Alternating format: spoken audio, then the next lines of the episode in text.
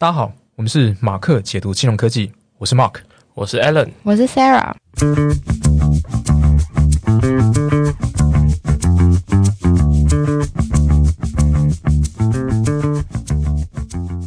我们今天的主题是开放银行。那我们今天的 outline 会是，呃，第一个部分会讲说开放银行是什么，第二个部分我们会提到说开放银行的应用，那第三个部分我们会讲到它在各国目前的概况，最后我们会回到台湾。好，首先用一句话来解释开放银行是什么？开放银行就是银行在客户同意的前提之下，将金融的一些数据以开放 API 的方式去授权。提供给第三方的服务业者，那第三方服务业者简称 TSP，它的英文全名叫做 Third Party Service Providers，意思就是说，它会用一些科技的方式去利用这些数据，去衍生出更多的一些服务，那进而去提供客户快速、多元且资讯透明的一些金融应用。那开放银行过去之所以会发展起来呢，其实是来自于英国，因为英国是开放银行制度它的起源国家。因为在过去，其实英在英国里面，它有八成的一些业务其实是被四大银行所占据，然后他们跟呃客户的转换银行几率其实非常低。导致说中小企业其实很难去找到大银行来贷款，而且客户透支使用率也相当高。所以对于银行来讲，银行不想要去改变这种寡占行业利益的这种模式。开放银行其实是来加强这种竞争与服务效率的做法，所以到最后它才会慢慢的发展起来。曾经有一句话是在提说，就是在英国，大家宁可换伴侣，也不想要换银行，就是因为大家不习惯去。改变自己过去的金融服务的方式，所以在英国，即使这些大型银行它拥有非常稳定的市占率，可是它也不想要去花这么多的努力去留住这些客户，因为它这样子会违反它的利益。所以在过去，这些金融创新的发展其实非常的慢，而且这些金融的各自没有办法互通，没有办法去转换成更高的效率。所以后来在欧盟。呃，就是他通过了一个叫做第二号支付服务指令，就是说他会希望银行把这些资料开放出来，分享给非银行的第三方存取。那这些资料包括说消费者的账户资料、历史的交易资料，然后还有一些他的银行产品、服务等资讯。那第二个部分，我们就会请 Sarah 来为我们介绍开放银行应用是什么。Hello，大家好，我是 Sarah，那我是今天的新讲者。然后我现在目前是啊，就台大政治系四年级。然后过去有在银行的实习经验，那对 Open Banking 这一块也算是非常有兴趣。那接下来会跟大家介绍一下 Open Banking 的应用。那我们 recap 一下刚刚 Alice 所介绍到什么是 Open Banking 呢？就是在客户的同意的前提下。第三方业者可以有获得就是一些数据的方式，然后来让呃金融有更广泛的服务应用。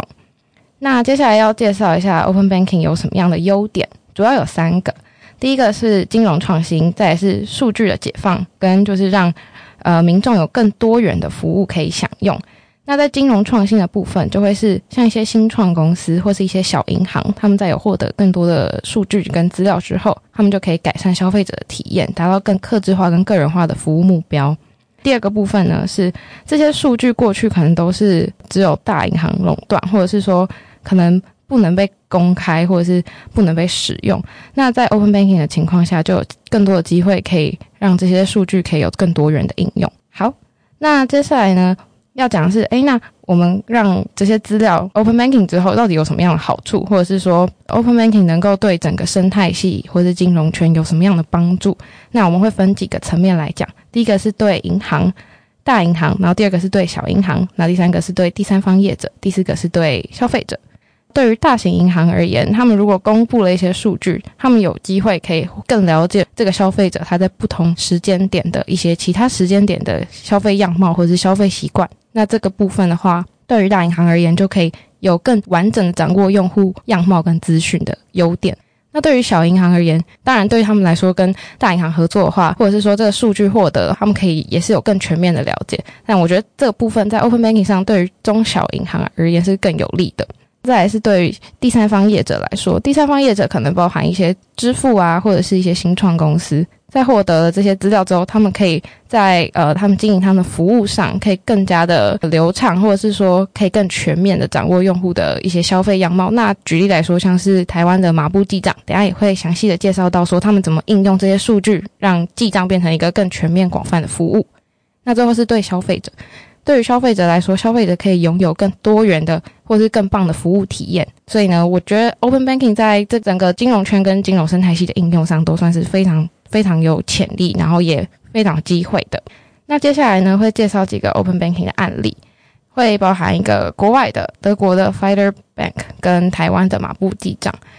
那德国的 Fighter Bank 它整合了行动支付、互动社群跟金融科技这三个要素，然后来形成一个数位银行。那举例来说，他们在看顾客放贷是否放贷与否的这个时候，他们会观察这个顾客他在 Facebook 上的一些互动、按赞次数、交友环境等等的，来决定说，诶，他要放多少贷款给这个客户。在二零一七年之后，Fider Bank 它也跟第三方的合作厂商进行合作，就是他们的用户可以在玩游戏或者是在 Google Pay、App Store 等等的地方，直接用 Fighter Pay 作为它的支付工具来扣款，那还可以得到业者。额外的奖励，或者是可以减少被扣的那个跨境支付的手续费。那在这个部分，是 f i g h t e r Bank 算是一个还蛮不错的 Open Banking 的案例。那在台湾的部分，台湾现在有一个叫马步记账的一个 App，它是因为现在大家普遍可能都有超过一到两个银行的 App，那怎么样可以让你在同一个 App 里面控制你不同银行账户之间的收支或者是消费行为？那马步记账就会是一个很棒的工具，说它可以同整。目前业界大概二十七家左右的银行资讯，那用户只要用马步记账的 App 之后，就可以在一个 App 里面管理你不同信用卡或者是可能甚至是悠游卡的收支行为。好，那刚刚 Sarah 解释了开放银行它有哪些优势，那分别是对于这这些银行啊，或者说是第三方业者，甚至是到消费者，他也解释说 Open Banking 有哪些案例，有举例像是德国的 Fider Bank。也有解释到台湾的马步记账。那我想知道说，那开放银行对于各国目前的一些发展状况是怎么样？这个问题问的很好。那目前在各国的话，Open Banking 算是一个蛮新的趋势，但是并没有到太多的国家都有在采取行动。那举例而言，呃，日本的话，它是参考欧盟的 GDPR 跟 PSD Two，就是刚刚 Alan 也有介绍到的。那日本目前算是它是以消费者保护或者治安为主要的考量，在制定他们现有的规范，所以他们可能是参考欧洲为主的。那在香港的部分呢，它的金融管理局呢也有一个针对开放资料有四个阶段的部分。第一个阶段就是开放银行的产品资讯，像是信用卡优惠啊，或是收费方式。那第二个阶段会是产品申请，像是信用卡跟贷款的产品申请的开放。那第三阶段会是读取或是更改账户的资讯，如账户余额或者是交易记录等等的。那最后会是在付款跟转账的部分。那到了新加坡的部分呢？新加坡的话会是由他们的银行协会跟他们金融管理局，在二零一六年的时候有一个 ABS MAS Financial World 的一个金融 API 手册。在这个金融产业 API 手册里面，他们有提出像是银行产品销售、行销。服务、支付跟监管等的面向不同的规范。那最后是英国的部分，英国也就是 Open Banking 的始祖的地方，就也是过去也是因为有像 Alan 前面有介绍到的欧盟跟英国的一些状况，银行大银行，所以呢，英国在 Open Banking 这个部分算是走的非常的前面。那他们由金融行为监理总署负责审查第三方的服务业者的资格，然后再根据这些资料敏感性，然后再。再决定说，哎，这些资料是不是可以开放的，或者是不能开放等等。那这个 FCA 也会根据就是金融服务业者所提供他们需要哪些数据，然后这个敏感性的高低来决定说，哎，这数据是不是可以开放的。好，那听完了各国的一些发展状况，那我想回到台湾，那我想请问马克，现在台湾开放银行是走到了什么阶段？然后就是目前有什么一些问题？那它是需要如何解决？相信各位听众听完像 Aaron 跟 Sarah 解释之后，对于那个 Open Banking 啊，或者是开放银行这种概念，其实就会稍微比较知道一点。那台湾其实在二零一九年就开始推动这个 Open Banking 的一个行为和活动。金管会啊，它其实就尽调我们台湾在 Open Banking 这上面是以三阶段的阶段开发。在开放上面啊，第一个阶段其实就是开放一些呃不涉及消费者他个人的资讯，像是银行自己本身的利率啦，或者是汇率这种分行资讯，这种原本我们消费者就不用去专门提供给银行，银行就会让大家知道的一个资讯。当然，在第二个阶段是稍比较难一点的，就是它必须要能够开放消费者他自己本身同意的授权资料，像是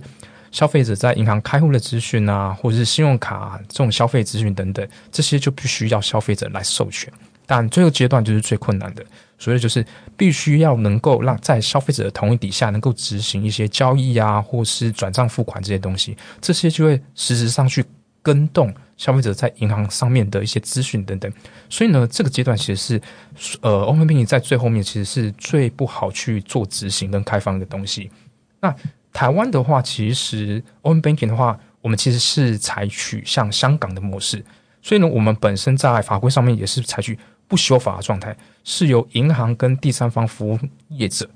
去推动合合作。然后呢？所以在这样的呃没有法规依据的状况底下呢，所以它的规范第三方公司呢，就会是属于一种叫做自律条款的状态。所以，当然我们在看这个东西，就是说我们不像英国一样，像英国的话，它是采取所谓的强迫，就是它有立法法源，就是说呃银行必须要开放这些法规或 API 给大众去使呃公司或是大众去做使用，或是去做授权。那台湾的话，就是目前来讲，它是走向这种就是。呃，如果银行同意的话，它是可以跟第三方业者去做一个合作推动的。那再简单介绍一下目前台湾目前遇到的状态，呃，跟问题之外，我们可以先看一下整个现在台湾 Open Banking 的一个平台跟生态系。台湾其实是在二零零九年的时候，因为金管会说了这个政策之后，所以银行跟财经公司就成立一个所谓的 Open API 的委员会，来推动所谓的 Open Banking 跟 Open API 这整个的活动。那财公司它其实它除了它本身的一个责任，就是建构所谓的一个平台出来。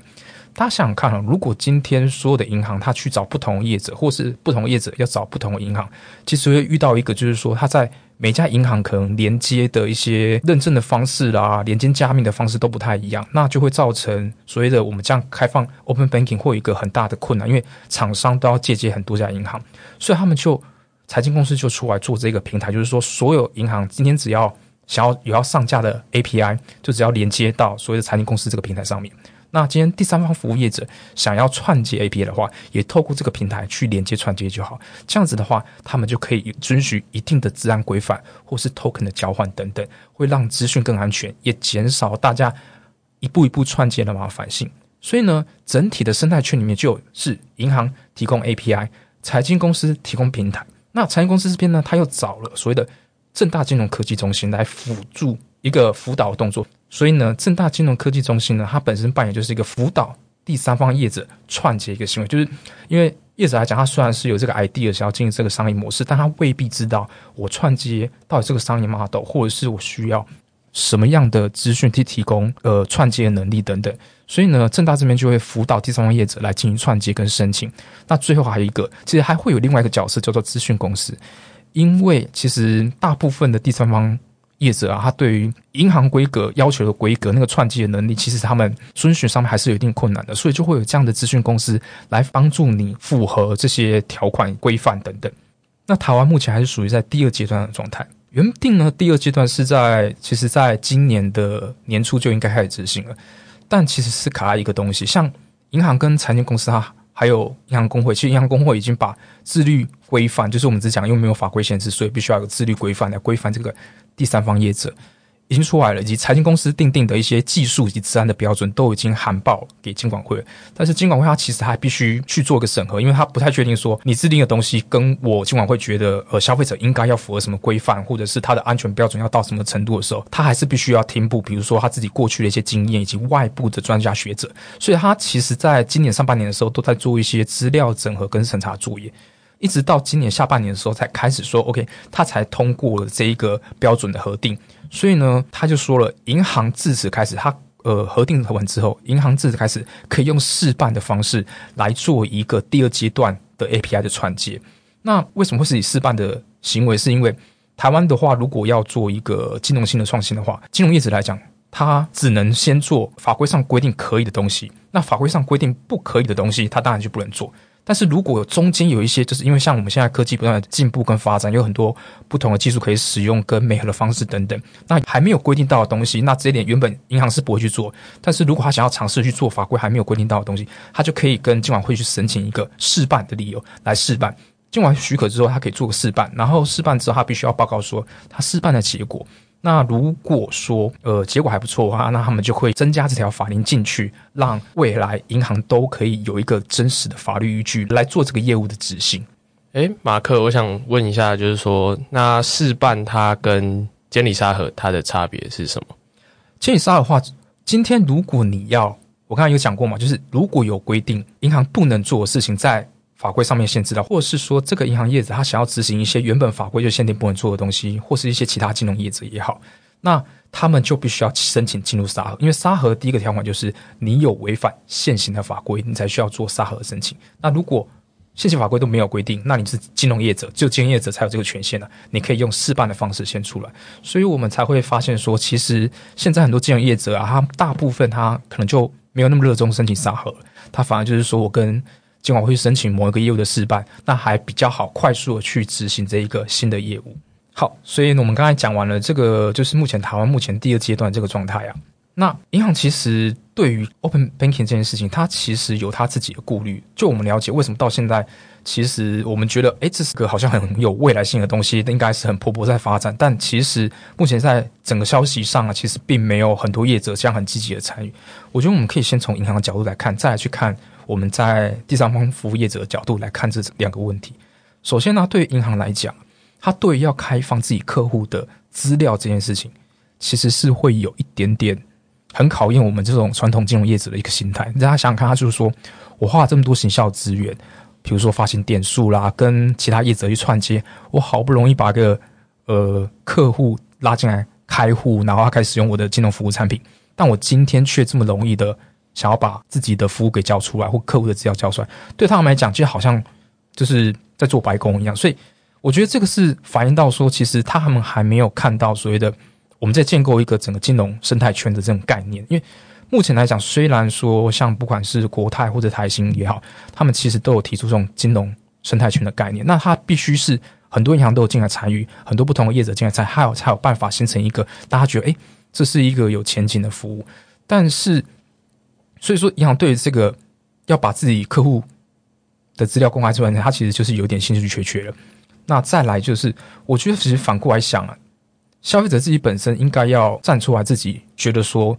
其实我留在银行的资料是属于我自己的。就好像大家其实常常有在用所谓的 Google 的账号去做一个授权，去连接其他服务的产品一样，这些资料其实是属于自己的，你应该是有权利去说，我今天想要给。哪一家银行或是第三方服务业的这种资讯，他我就应该有办法给予，而不是说今天银行说我不愿意分享就没办法分享。再来就是银消费者应该还要有一个主张权益，就是说我今天要删除，我应该就要很容易的删除。所以说他就会在想象中的，在未来的实际场景上面，在不管是英国还是其他国家，他们其实都有这个规划想法，就是说你会有一个主控，类似一个主控台的地方，你会知道说我到底。给了什么业者什么样的权限去拿到我的资讯，那我也是很快速的可以能够取消我的授权，这样才是我觉得就是说回归到做消费者赋权这个概念出来才会比较好一点，否则，呃，银行业者还是会觉得说你的资料其实是我的资料，就会不愿意分享。再，我觉得这个是最重要一点，最重要问题啊，就是治安的责任其实还是由银行一肩扛起。我们其实可以看发现啊，其实目前没有不朝向立法，还是朝向说。先就是银行业者去跟所谓的第三方服务业者是自己接洽，所以我们只有定定所谓的一个叫做自律规范。那所以说，自律规范其实讲白一点啊，就是你加入我，你你就是我们就是协议这件事情。那如果你不法遵守就离开，那基本上没有什么法则。所以说，如果今天有个治安的疑虑或是出了问题的话，那其实最后还是回归到银行，因为银行才是有被真正法规所钳制的一个东西。今天比如说治安泄露。那最后还是银行要做这个负责，因为它在法规里面法规的标准上，银行是要做这一个治安的把关，就是你泄露，你必须通报啊，你必须检讨，你必须怎样去做测试等等，所以是变成说银行业者必须承担这些事故最终的责任。对银行来讲，是说我开放我还看不到什么好处，然后我还必须承担可能就是最后的治安呃治安或是技术上的责任等等。这个对银行来讲，就是说有点，除非是我觉得啊，要有很大的用，银行才会说，或是前景吧。我觉得钱是金钱钱，对他才会愿意说，我今天来参与这个开放银行，否则他们都还是会先观望看看。再就是说，我相信如果出事的话，其实不应该说他不会是完全都是，比如说都是完全都是银行的责任，或者是完全都是第三方服务业者的责任。那他没有一个很适合的一个仲裁机构来说，哦，这一个责任的归属到底是银行要去修改什么，或者是地方服务业应该要修什么，谁的责任比较大？那像英国的话，英国我们刚才之前讲，它只是有成立一个第三方的组织，然后它就是有专门这样的机构来去处理说发生的资料的传输争议啦，或者治安的铺行的时候，他们其实会去做这样的调解，然后或者是去理解说到底发生什么事情。那台湾我觉得这一块它其实还没有定义的很清楚的时候，就没有人来界定责任的时候。那如果都把责任给银行看一肩扛起的话，其实银行其实真的就不会很愿意去介入这个事情。再来就是说，开放银行目前来讲，因为想的我刚才讲的，像国泰跟台新他们都有提出金融生态圈的概念，但是这一个整个生态系还没有完成，所以你可以实施的商业创新或金融创新，其实我们在台面上其实是没有看到很多啦。那所以你在没有看到这个东西的话，你在商业模式的话就不会很吸引到。银行业者去跟你做串接，这会是一个很潜在，就是说银行业者不愿意投入的问题。那我们在这里其实就可以回再来看说，那银行都兴趣缺缺，那业者？其实开放银行在一开始的时候，其实蛮多业者跃跃欲试，但是在慢慢的就是公布一些开放银行的，包括你要怎么符合规范跟条款之后，其实就有一些人渐渐的就是打退堂鼓。我们现在看哦，其实因为台湾啊，第一个。会遇到问题就是，其实台湾在各自消费者各自法分享上啊，其实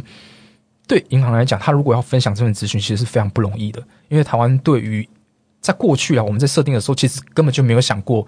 银行要去分享这些资讯，或者是他要有一定的手续或程序，根本就没有想过这些。所以，我们对于消费者的各资其实是很重视。我必须想，真的在法规层面上是非常重视。然后，不管发生什么东西，有一个专人的负责通报等等机制，都是非常完整的。但是问题就卡在说，今天你如果要适用开放银行这样子的概念或想法的时候，你在分享上就会重重难关。所以，比如说好了，银行要对第三方业者其实非常高度的呃检视，包括他们怎么做，然后怎么分享，然后要如何通报等等，谁是专人机构，谁要专门来负责来回报等等，这些其实对于第三方公司来讲，都会是一个很重正很沉重的负担的。所以。其实像呃正大的那边的话，其实有一位专门辅导的意思，他就说说他希望就是说像 TSP 业者应该先从法租面开始，先求这种法规上的合规啊，还有自然这种规格的合规，再来求合作。但其实对于新创公司来讲，这个其实我觉得个人来看的话，其实很违反我们在开发新创产品的概念上，因为我一定是今天要确认这个产品可以做。然后我去做使用的调查等等，体验都设计完了，然后我就开始做发展，而不会说我在还没做这些体验之前，我就必须先做合规动作，然后先问问看银行说，哦，你觉得这样可不可以？然后确定银行也同意了，我才可以去说，OK，确认我这个商业模式到底 O 不 OK？这个其实对于我觉得就是创新的概念的想法上，其实会比较。反过来，因为我觉得，如果你是一个要蓬勃发展的新的产业，那你应该是先有一些很多奇怪 idea。那这些背后支持上面，就是在于说，我要很明显的确认，我一定可以串接到这个银行 API。如果这个银行 API 我都不太能够确定可不可以串接得到，那其实对我来讲，我就是不会在这个阶段就介入。我一定等，比如说，呃，有一家很开放的银行，它是真的会愿意，一定会开放这种东西，或者是。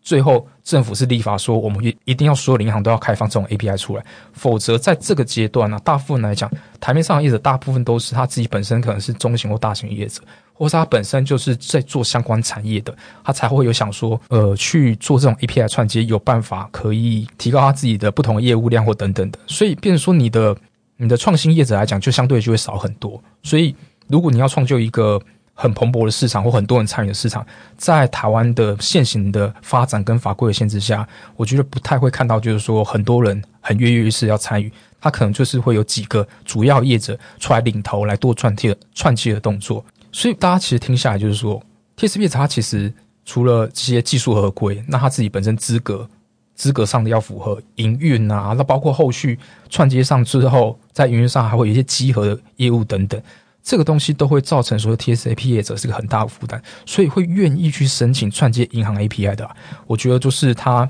呃，基本上商业模式都是非常确定，就是大部分可能是国外已经有呃实施过的。或者是它可能就是很明显的，就是台湾很符合台湾民情很需要的东西，所以在发展上的话，你很难在我觉得在这个阶段看到真实的创新所以真实创新就是，呃，它是一个很新颖的，然后在国外也没有发现过，会相对比较少一点。所以我个人认为的话，就是说，如果台湾这个要真的要走向更开放的开放银行，它其实应该还是要回归到说，我们在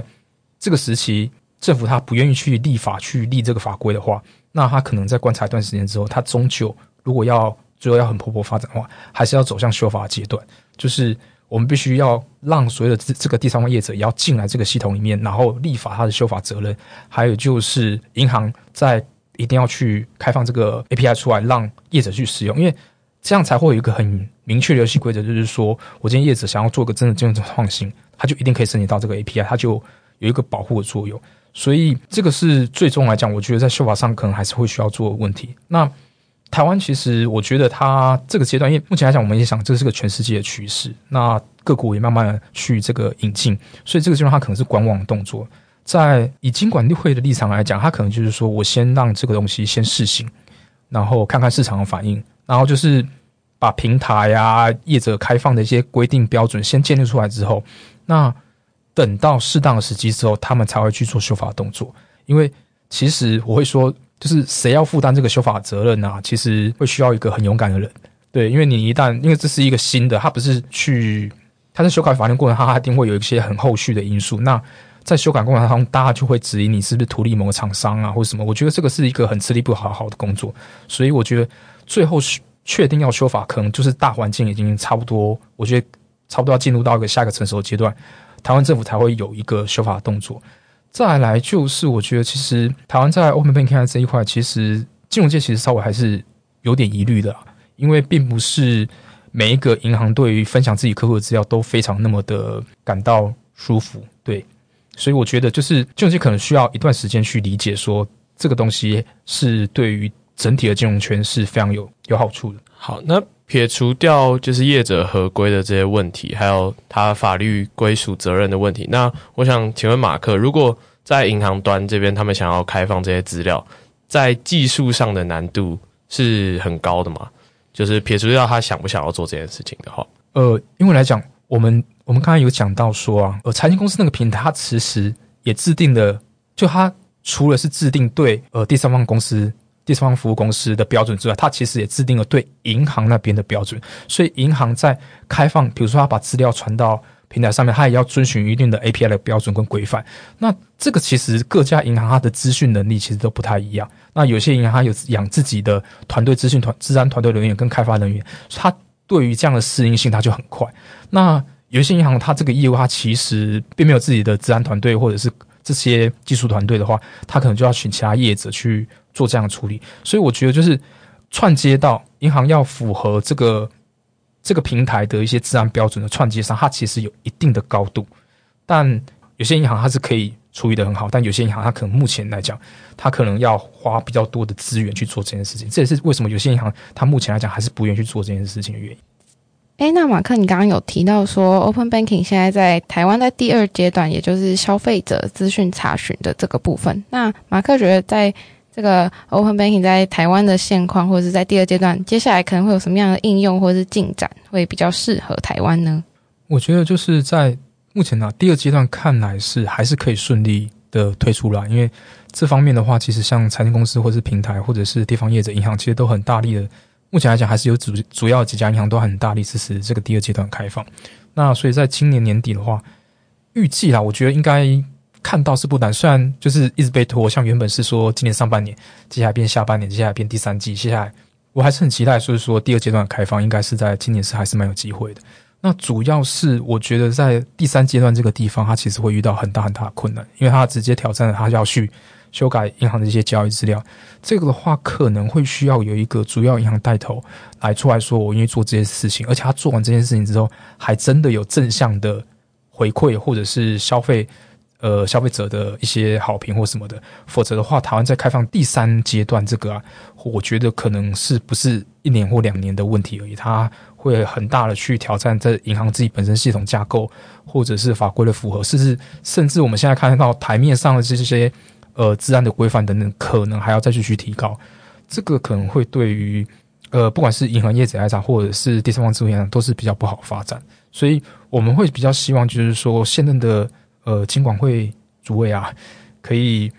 嗯，怎么讲？就是再去大力的去整合一下这些，包括呃第三阶段的进程，才比较有机会让台湾在 Open Banking 这边上面可以稍微是在整个其他国家的开放过程当中是稍微比较领先的，否则就会变成说，就是比较会看就是国国际在做什么，我们才做什么这种感觉。那对于整体的呃金融生态圈的发展，其实就会稍微晚了一点。我觉得就是可以让多一点政府的引导，然后让银行跟第三方业者能够有更多人站出来去做一个 API 借接这件事情。好，讲完了开放银行的介绍以及它的应用。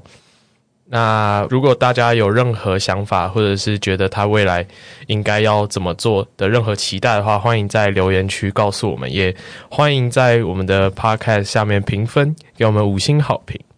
如果你还有任何问题想要问马克，或者是问我们的话，可以到我们的粉丝专业